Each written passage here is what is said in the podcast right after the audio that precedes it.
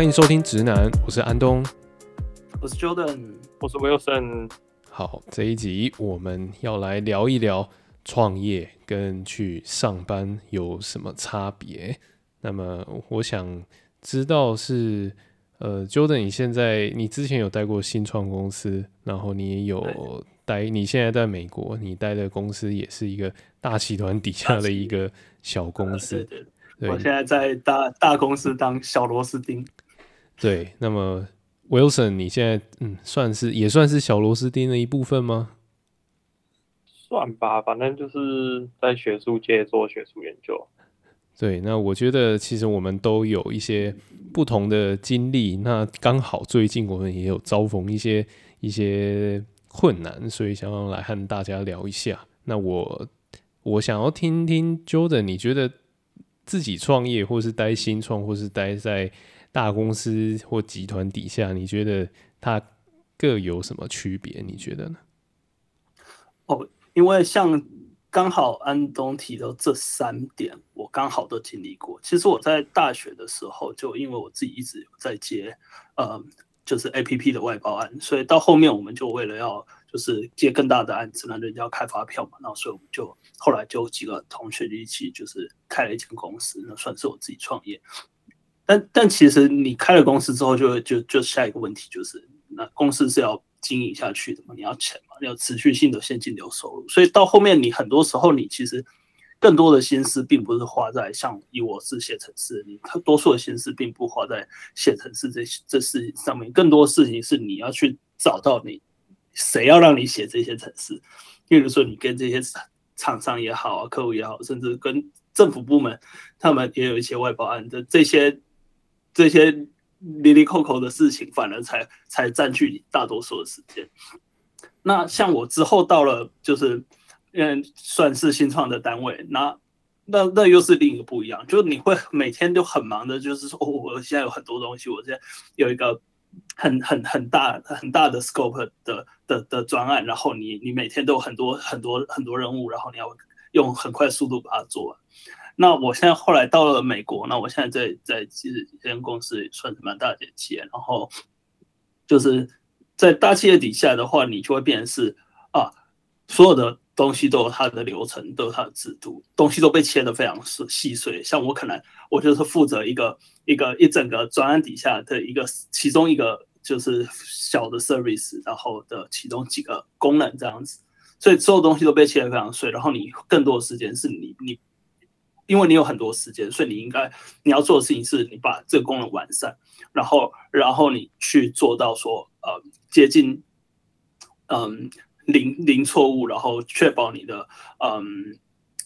那些文档资料都是完整的，就更多事情后来那那之前在新创的时候就会变是说。啊，资料查不不不完整，所有的东西我知道，但别人不一定知道。所以如果我挂了，我就是那个那个 battle 那个那个瓶颈。所以如果我我我我我今天请假没来了，然后人家找不到事情，找不到不知道问谁，他就没办法做事。对，我觉得这几个事情其实是区别就就会蛮大的。那嗯嗯，对啊，这那个 Wilson 也可以分享一下，就是因为 Wilson 之前也是也待过蛮多不一样的环环境嘛，不同公司。对，对其实。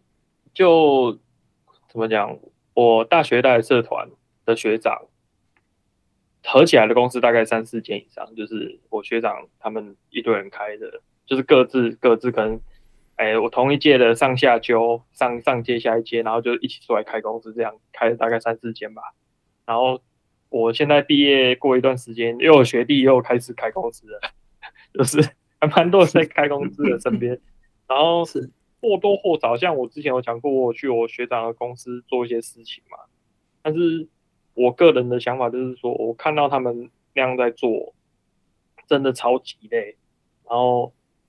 就是就是比如说什么要财财务啊，一些就是除了技术性的东西之外，因为你公司要活我觉得很重要，真的是一个是财务的问题。然后什么订订合约怎么订，你要怎么跟客户去谈。这些，然后你要怎么找到那些客户？你要怎么去搜寻？我觉得这些东西都不难，但是它的点就在于它很繁杂。就是比起我们在处理那些可能工程上、技术上的那些那些技术问题，其实这些东西都没有说到非常非常难，但是它就是非常多、非常杂，然后你要很仔细的去逐项确认。然后我我觉得它最主要就是说，就是还是有专业之分啊，就是是像像我就就是做技术嘛，那当然是有人必须要专门去谈合约，然后有人可能要专门分配在财务空管这边。对，就是这些东西各自有它的 know how 在，就变成如果你今天这东西不是你的专业，你硬要去做，不是说做不起来，但是你会花非常多的心力在上面。所以我想安东最近应该就很有 切身之痛。对啊，跟我们分享一下。对啊，其实，呃，像我是做影片工作嘛，那么大家所熟知到的，如果我们以电影来讲的话，就是会有导演嘛，会有制作人，还有旗下很多团队。就如果说大家有去看那个 Top Gun Maverick 的话，就会知道他那个每一部电影后面呢，都会有一长串的那个 scoring 的那个 credit 嘛。那么像是那样子一个庞大的电影，它后面是有这么多人去制作。可是当今的影音的趋势，特别是行销影音，行销影音可能就是前期啊、拍摄啊、后制啊，几乎就是少少的人，甚至是一个人去完成的。那么完成这些事情，我觉得它不是难事，就是呃前期跟拍摄，前期就是做企划嘛，做脚本嘛，那么。拍摄就是把企划脚本全部做出来，然后后置就剪接啊、混音啊、调色啊，或者是其他动画的制作啊这些，它各个面向其实它都是一门小小的专门领域。那么最近像是我遇到问题，就是因为我真的事情非常的多，我要去顾及到嗯不同的专案，还有不同的客户要他们会有一些需求，那也有可能说因为过度忙碌，比如说像我剪接我自己做。因为我可能为了要节省一些成本嘛，还有在减少一些沟通来往的一些机会成本，我不一定说我所有影片都会发给剪辑师去做。那我自己做一做，就会发现，呃，我当比如说这两三个礼拜好了，我可能有一半的时间都在剪接。那我剪接 A 客户的专案，我可能就花掉我百分之八十的时间。可是我还有 B 客户，B 客户也是和 A 客户可能他们的制作量差不多。那我就变成说，我在剪接 A 专案的时候，我要去做 B 专案的企划。那么，因为我还没有把事情，我现在还我的那个整体的事业架构是没有办法说有有一来有专案，我就马上发包出去，或者是找一个相对的人，一个相互协作的人来去做这件事情。所以就变成是我在做 B 专案的那个企划就不够的深入。那企划不够深入，它衍生的结果就会很恐怖了，就会变成说，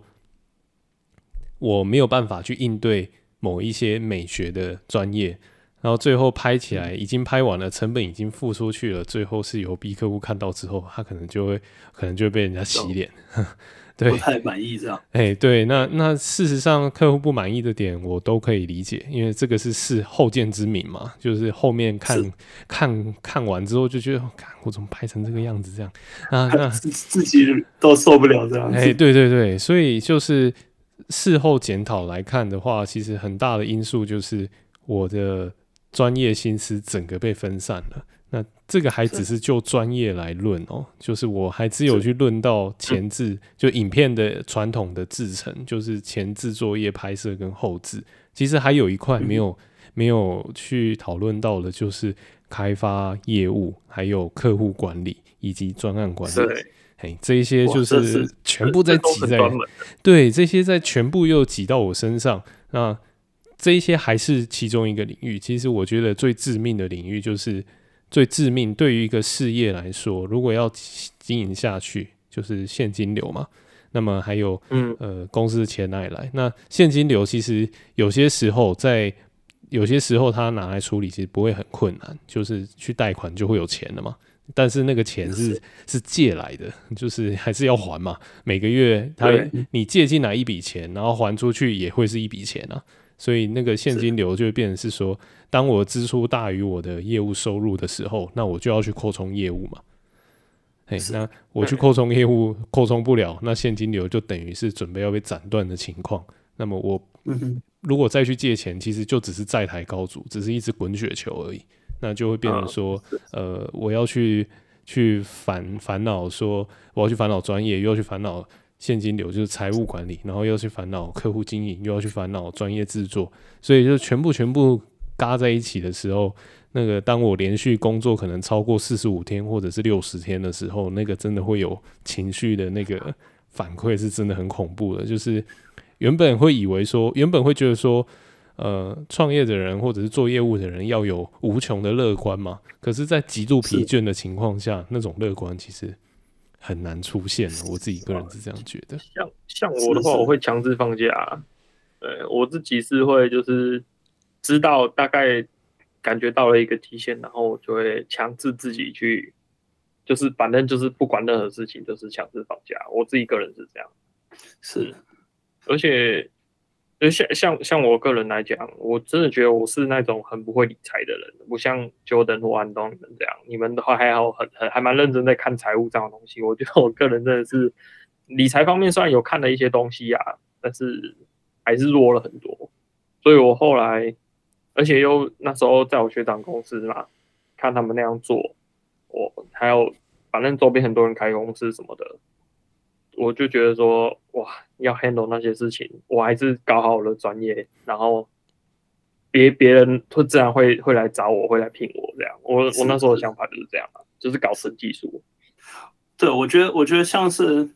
像我印象中之前看那个社群网络吧，那个脸书的脸书的那个创办人的电影嘛，然后我就印象非常深刻，就是说。最最早那个 Zuckerberg 他就是他就是自己弄了一个网站，在大学，然后就弄了一个网站，然后然后就弄上去了，然后就开始红了，然后他们就开始哎越越来越多用户，然后他们创立公司，结果创立公司以后就开始就。呃，钱的问题，那钱就是很容最容易吵架的事情。然后他们可能几个、嗯、几个几个从当初一起创业伙伴，可能就因为这这件事情，然后谁拿多谁拿少，或者是说，哎，这个外来的专业经理人这样子之类的，他根本不是我们一份子，为什么他拿这么多？诸如此类的问题就会开始跑出来。结果到最后，其实你作为一个创办人，虽然你也懂技术，就先不论你的技术在你整个团队里面是不是顶尖的，但到最后，扎克伯他自己，他几乎就是。光是跑那些什么国会啊、听证会啊什么之类的，他根本连写写写 code 的时间都没有。所以我就觉得说，像像专业这件事情，可能真的还是就是真真的要要要要分工去去去做，就是有人专门做技术，然后有人专门对啊对。然后我有另外一个想法是说，因为我也是看我学长他们开公司什么的嘛，是我看他们在 run 那些流程。那其实我。很多学长他们开公司都是他们已经在外面的大公司工作一段时间，然后去，所以他们在开他们公司的时候，他们在 run 那些流程，很多其实就是他们当初在工作的时候看大公司怎么 run，然后是是是。感觉顺，然后直接拿来用，然后或许会再精简，毕竟他们公司体量没有那么大，不需要到那么复杂流程，所以其实有时候我真的觉得，maybe 你去一间大公司什么的看一看，不同的环环境先看一看，嗯、然后。或许有更好的做法可以辅助你更顺畅的去把这些流程做掉。像我自己当初在那个新创单位做事的时候，当初大概所有的那些流程啊，就是那些专案进行什么东西，那都是我自己在建立的。我有省自己应该也知道，那 个当时在跑过来待在待了一阵子。对，其实，嗯，我我那时候我就会特别觉得说，哇，我一个刚毕业。没什么经验，我超菜，然后这些东西这样全部丢给我，然后我完全不知道我要怎么做。那我那时候这样看了很多的什么专案管理啊，然后这些什么有的没的软体开发流程什么东西，但这些东西到后面，当然我自己当然是学到很多了。但但今今天像我后来，我现在到了美国这边，我进到这样子大型公司、大型企业，我就反而我有机会看到说，哎，思维也不一样，对。可能有些事情，他们想法、他们的做法跟我当初是一样的，证明我当初这样做是对的。但有些事情就觉得啊，我当初其实应该这样子分拆、这样子做，流程应该这样子弄，就可能就会有出现不同的。对对，而且我觉得最主要还有一个点就是很快啊，就是是是是是没错，因为我就觉得那全部都写好了，你就看就对了。因为其实之前跟 Jordan 做的那个新创，也不是我第一个认识的新创，还有还有其他新创也找我去做过，就是。反正我是觉得新创也很吃个人特质吧，有时候，因为你在新创里面，你要一直自己不断去学。其实我觉得在新创有时候会把自己榨干，就是 你没有什么机会，就是你去学新的东西，然后就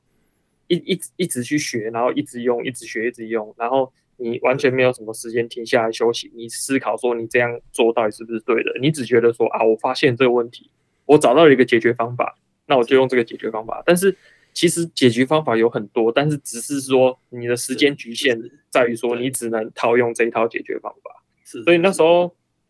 我们跟 Jordan 讨论起来，就是有时候我们那时候在做的那些产品什么的，我们自己都觉得那个问题真的很多。就 是就是在新创里面，有时候你做出来的东西也也也就是跟安东会有一样的情况嘛，就是你做出来的东西，你会觉得说自己真的是不太满意，会觉得说有很多东西要处理，像安东拍片嘛。那我们我们那时候是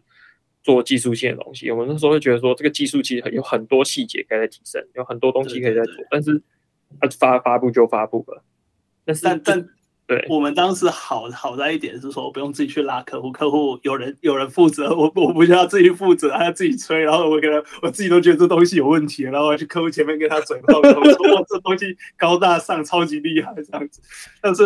我跟安东现在状况可能唯一的差别，所以我就是专门就是。呃，我那个，我当时我的那个主管，他去外面吹了一通的东西，我想办法把它做到就是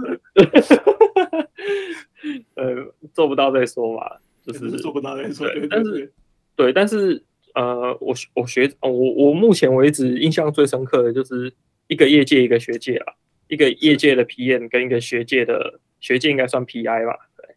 反正。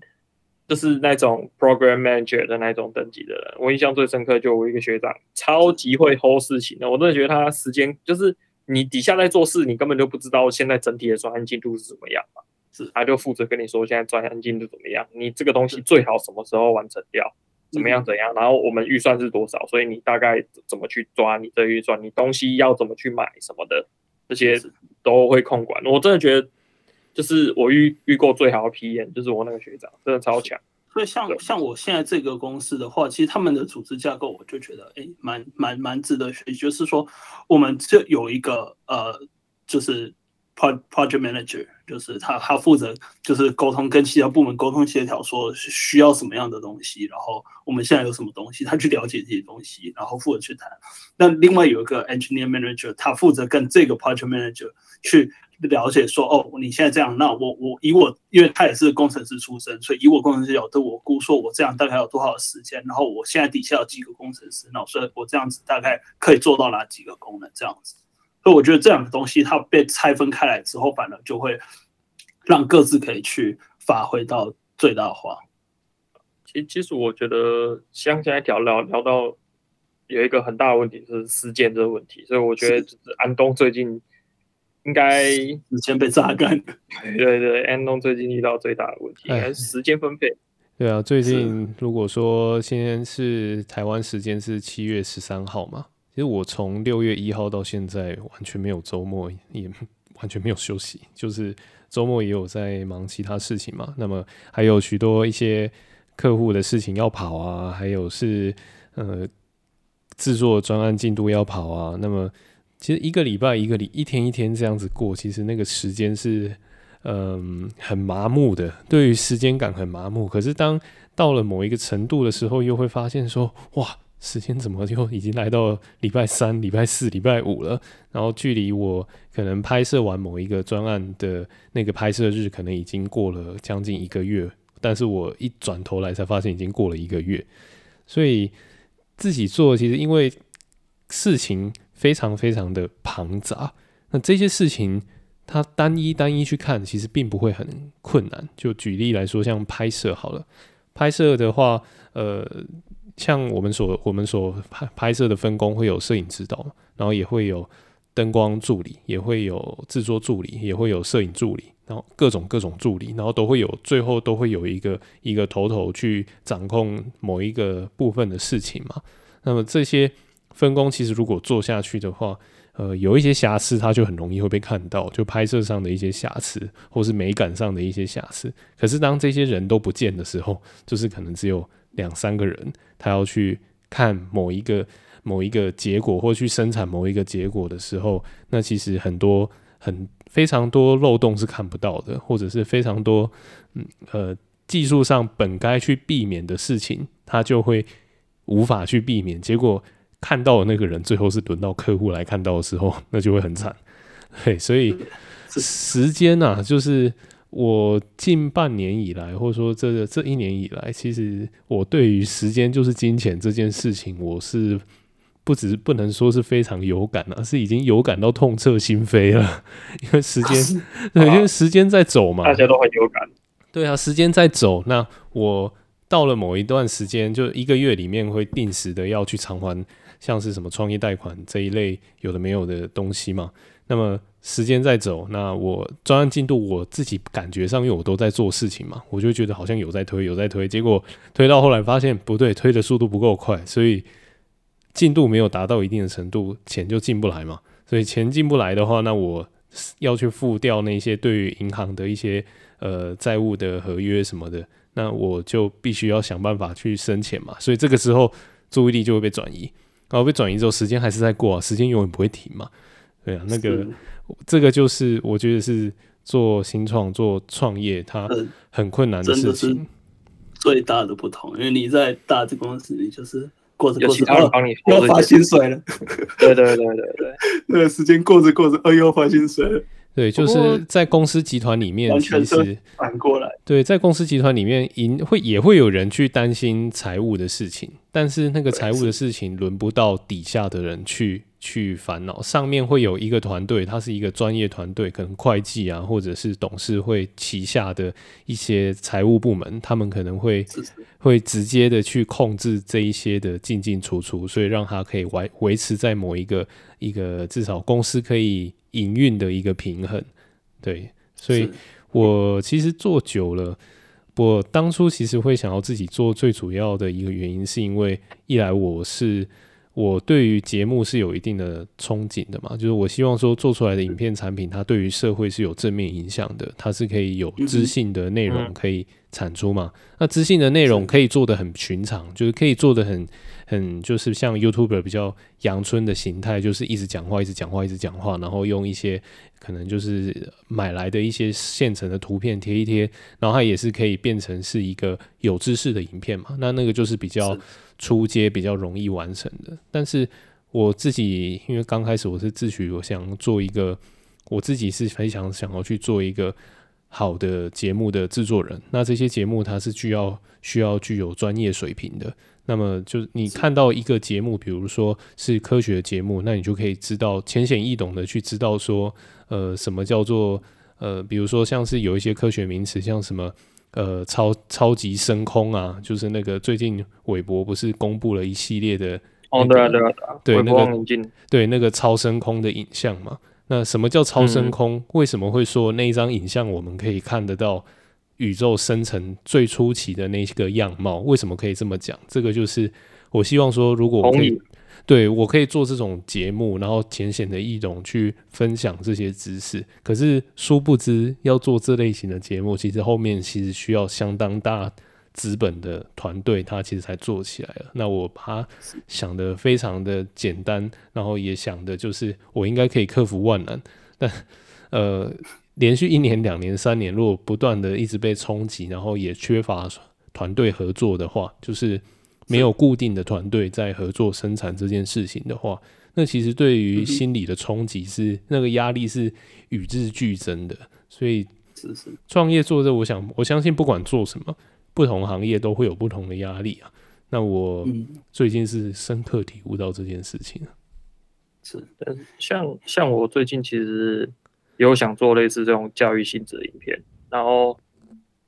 应该最近，我觉得我应该一个月内。应该会会发出去吧，大概。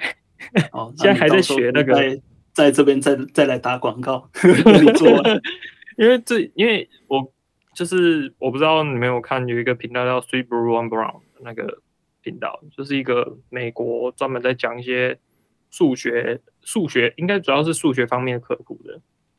然后他有一个软体，它就是它有在 GitHub 上面，它就是。你可以用 program 的方式去把你的画面呈现出来，很容易的就可以呈现一些算式或是一些向量什么的这些画面，很容易就可以用它那一套软体呈现出来。那我现在还在看，就是可能到时候会做个几集吧。其实我有时候做那些东西是觉得希望自己是真的去了解那些东西。是，不过像我自己，我觉得我的时间管理也是很差的那一种，真的是时间管理很差。之前不是有那个什么，嗯，紧急不重要，重要但不紧急什么的，啊，是那个是那个，呃，对，但是觉得说自己每天好像都在处理重要且紧急的事情，现在就是 一直堆在那边。而且之前也是有人跟我说，嗯、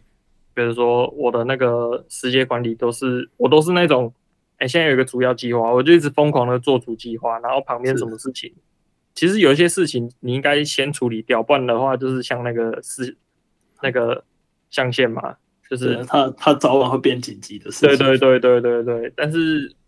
对，就是我有时候真的就是一直专注于做主要那件事情，其他周边的事情就不太那么空管，然后常常会被讲这些事情，所以我觉得那个时间管理也是蛮差的啦，有有待改进。觉得 Jordan 时间管理应该蛮强的，时间管理大师。是是是这样子吗？没有，我我现在最近不是因为我时间管理做得好，是因为公司真的没有很忙，所以我很有空可以去做其他事情。哦，是很强啊，能能够杠起来，能够斜杠，能够杠起来也很强，啊。是是，哎，欸，对，那这样刚好我也想问到 Wilson，就是说，那像是你在选书界，因为我们刚刚就是聊到这些分工嘛，然后就是新创啊，他担担当这些东西，那。像是在你在这样子学术界，你会看到，例如说，哎，有什么预算压力啊，或者是说你们团队之间要怎么样去分工啊，怎么去推进项目进度，这样可以跟我。其实学术界的预算，我相信每间实验室的用法都不同啊。但是我很常遇到的情况就是，因为比如说你一一年预算就这些钱，那你前面花完之后，你后半年会过得很辛苦。所以他们通常都会倒过来，就是前面都省着花，后面就是拼命叫你花钱，就是要把消耗预算，对，消耗去，比如说去买一些仪器，买一些新设备，因为有些东西真的就是这样，就是，哎，你前面你前期买想说你为了做研究去买了一个新设备，那你后后半年发现你某一个仪器设备坏掉要修，就需要花一笔钱，反而是没钱的。但是这就这就真的很两难，因为你买新设备，你能够。做更好的研究，但是你有些设备不修的话，你又会拖到会直接没办法做研究，你会拖拖对，你会拖到研究时间。所以我觉得我在学术界蛮常看到的，就是就是像这样，就是前面就是大家省的花，然后后面就是突然跟你说，哎，最近有没有什么想买什么仪器什么的这些。像我现在在日本，不管我在日本的学术界还是台湾的，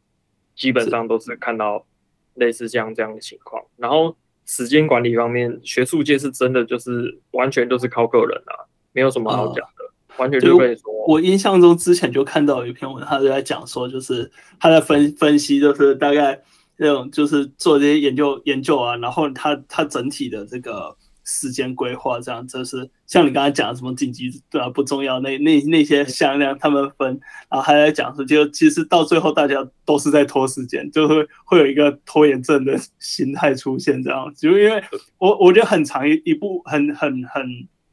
常见一个问题是说，学术研究这些东西，它的时间周期都很长，可能你要做完一个东西都是一年、两年、三年的事情，所以你会觉得好像啊这么久以后的事情，我好像还有很多时间。哦，我的谁有什么看法？我我觉得，讲到这个，又突然又有另外一个很有趣的事情，就是说，是，我觉得现在学术界有点企业化，就是看 KPI 嘛，对，就是看你一、啊、一一年发几篇论文嘛。所以，我那时候就跟那些人聊到，他们其实也有一点觉得说，我们现在待的是一个呃论文生产企业工厂，对，论文生产企业。反而，你真的想要做一些很创新、很很什么的研究，其实你去看爱因斯坦传就知道。他当初在构想整个相对论的时候，他到底花了多少时间才构想出一个这么创新的一个想法？所以你要做一个东西，就是需要这么长的一段时间，你才要才能够实现。那现在其实学术界也是有点就是在追求这个，所以我觉得，呃，同样的问题在哪里都还是会遇到。是，对，其实不管怎么说，这个都是。时间都是有限的资源啊，那么有限的资源，它其实涵盖的面向也都非常的广泛啊。就各种时候，有限的资源可能代表是有限的预算、有限的金钱。是，但我觉得有限人力，对，那我觉得到最后，其实很多时候都是有时间啊，时间都是最终那个呃呃呃，时间最终都是那个压垮骆驼的最后一根稻草。所以我现在常常都会说，嗯，把握时间，但是我把握到后来，有时候也会把握得很累，所以就很多事情就会做不到。好，那我们今天讨论了一些关于创业的一些话题，还有关于有限的资源的这些话题。那如果说听众如果有喜欢的话，欢迎在我们的节目下方留言。那我们今天就聊到这边喽，大家拜拜，拜拜。